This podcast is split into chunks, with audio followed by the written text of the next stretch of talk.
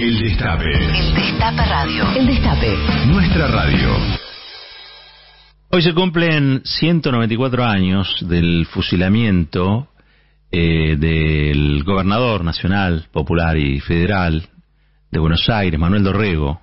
Este, y la verdad es que quería recordarlo porque, entre otras cosas, creo que contar un poco su historia sirve para entender también qué es lo que sucede en la Argentina 200 años después de aquel crimen, ¿eh? crimen cometido por, por Lavalle.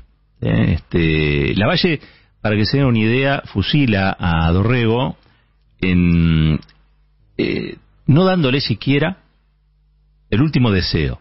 Ustedes habrán visto en las películas que cuando a alguien van a, a matarlo, digamos, ¿no? Este, se le dice, bueno, ¿cuál es tu último deseo?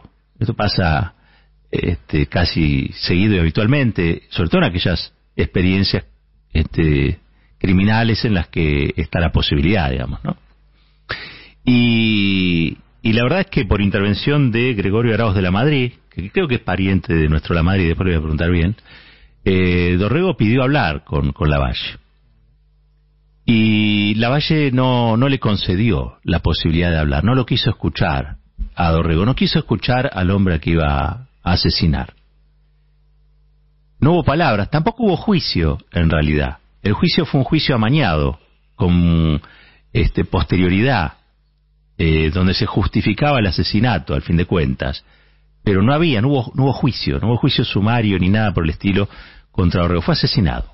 Es un fusilado que vive, ¿no? Porque si yo estoy hablando de Dorrego 194 años después, quiere decir que Dorrego todavía vive en algunas cosas, vibra en algunas cosas de este presente. Bueno, no es casual que el asesino de Dorrego tenga la, eh, lo, que es, lo que es el monumento estatuario más alto de la República Argentina, de la capital federal, en realidad, perdón, de la capital federal, eh, que está en la Plaza Lavalle. Son, es un monumento de más de 20 metros de altura, sobre una columna dórica, ustedes la podrán ver allí, precisamente enfrente del Palacio de Justicia de este país. Así que fíjense cuántas asociaciones se pueden hacer, ¿no?, entre el crimen y la injusticia. Porque Cristina dijo la otra vez que ella también estaba siendo fusilada por un pelotón mediático judicial. Bueno, a Dorrego le pasó igual. ¿Por qué? ¿Saben la, una de las cosas que hizo Dorrego? Dorrego asume y en la provincia de Buenos Aires contra eh, lo que era la oligarquía la oligarquía del portuaria, la oligarquía porteña, ¿no? expresada entre otras cosas por Rivadavia. Rivadavia es el que manda matar a Dorrego, Bernardino Rivadavia, un tipo que estaba muy enfrentado a los caudillos federales, el tipo que le hizo la vida imposible, a San Martín, ¿eh? a nuestro, bueno, para algunos el padre de la patria. Eh, que le retaseaba fondos para la independencia latinoamericana. Y Rivadavia veía en Dorrego un, una amenaza. Y entre otras cosas era la amenaza de que, y del, de un tipo que no quería, por ejemplo, que se vendieran a precio vil los recursos nacionales. Entre otros, el, el oro, los minerales del Valle de Famatina en La Rioja. Y había un caudillo popular llamado Facundo Quiroga, sí, sí, el de las patillas, este, donde después se dejó patillas del otro entrevista, digo, pero Facundo Quiroga luchaba para que no saquearan al pueblo riojano y para que no saquearan al país de los recursos. ¿Por qué? Porque Bernardino Rivadavia, que además de ser el, el hombre que persiguió a San Martín, nos endeudó por 140 años con la, la Brothers, eh, quería que esa explotación minera quedara en manos de los ingleses. Y el tipo que se resistía se Manuel Dorrego. Esta es una de las razones por las que asesinan a Manuel Dorrego. Pero no vienen agentes ingleses a matar a Dorrego. Lo mata un argentino, Lavalle, por orden de Rivadavia. Después se descubrió, y esto es importante, porque para eso existen los historiadores, y sobre todo los de buena fe, un historiador que consideraba que Rivadavia era un, un prócer, eh, consiguió documentación que permitió entender por qué Rivadavia quería darle a los ingleses la explotación del valle, de, de la explotación de Famatina, perdón. Y era porque integraba esa sociedad e iba a cobrar una importante comisión. Sí, sí, sí. Pero cuando uno dice el sillón de Rivadavia, bueno, sillón de Rivadavia se llama así porque Rivadavia fue el primer presidente que tuvo la, la Argentina, por un año nada más. Muy influyente en la política, muy influyente en la, en la oligarquía porteña, eh, Pero, entre otras cosas, hoy nosotros le debemos al sillón de presidente, que se llama así, sillón de Rivadavia, por, por Bernardino Rivadavia. Ahora, ese sillón para mí hay que exorcizarlo, como lo hicieron Néstor, como lo hizo Cristina, como lo hizo Perón en su momento también, como hizo Irigoyen. Digo, exorcizarlo de que de la entrega. Porque el sillón de Rivadavia es el sillón de un tipo que, elegido para ser el conductor de la nación, elige sus negocios privados y elige la entrega del país al colonialismo británico, este, entregando a sus a los suyos, incluso mandándolos a matar, a matar, ¿no? Como como ocurrió con como ocurrió con, con Manuel Dorrego. Eh, por eso hoy lo quería recordar, porque encuentro muchos puntos de contacto y coincidencia en esa historia, la del fusilado que vive, como vive este, Cristina cuando habla, eh, y por qué a veces son eliminados algunos personajes, porque son estorbos del saqueo. El saqueo necesita gente sumisa, obediente y que mueva la patita, como decía la otra Cristina. Y cuando no mueve la patita te pasa lo de Dorrego. Esa sería un poco la enseñanza historia que nosotros tenemos que cambiar. Porque, como verán, hace 200 años que venimos pasando lo mismo.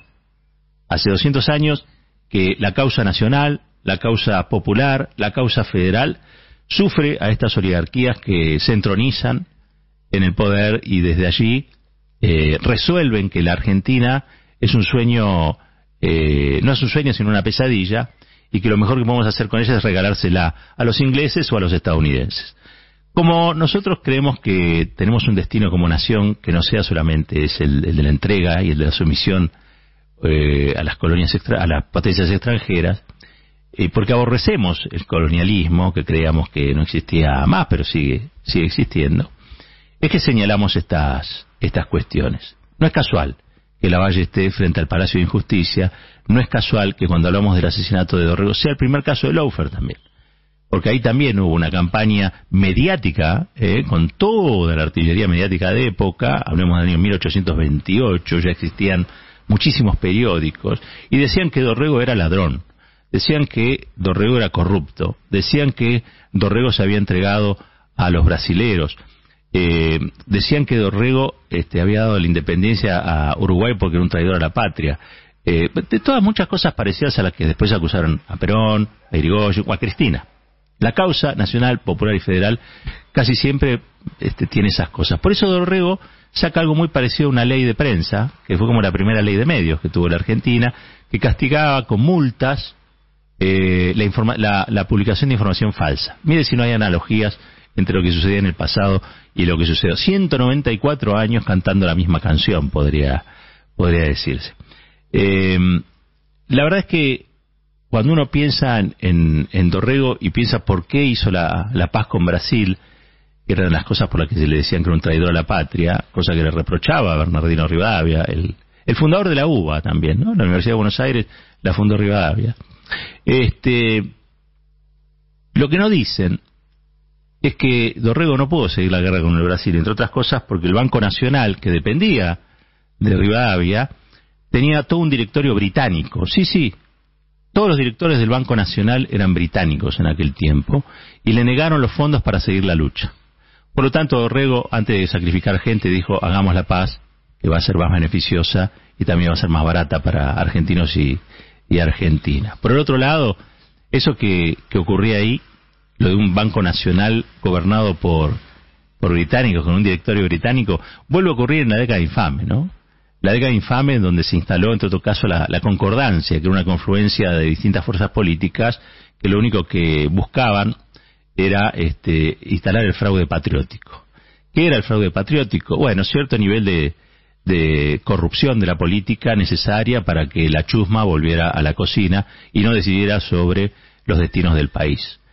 Eh, la historia argentina es como círculos continuos, donde hay altas y bajas, donde hay flujos y reflujos, y donde, insisto, la causa nacional, popular y, federal este, siempre ha, tenido lugar de víctima, ¿no? Em, quizá haya que pensar en dar vuelta y torcer esa, esa historia, porque necesitamos muchos dorregos este, para dar vuelta a lo que ocurre en este, en este país. A Dorrego no le dieron ni siquiera las últimas palabras, no dieron la oportunidad de pasar al más allá en una situación digna. fue humillado hasta en su muerte. Lo lloraron los pobres, lo lloraron los argentinos de bien, lo lloraron los patriotas, y dicen algunos que ese llanto se convirtió en el canto de un ruiseñor. Eh, y hoy cantan los ruiseñores de nuevo.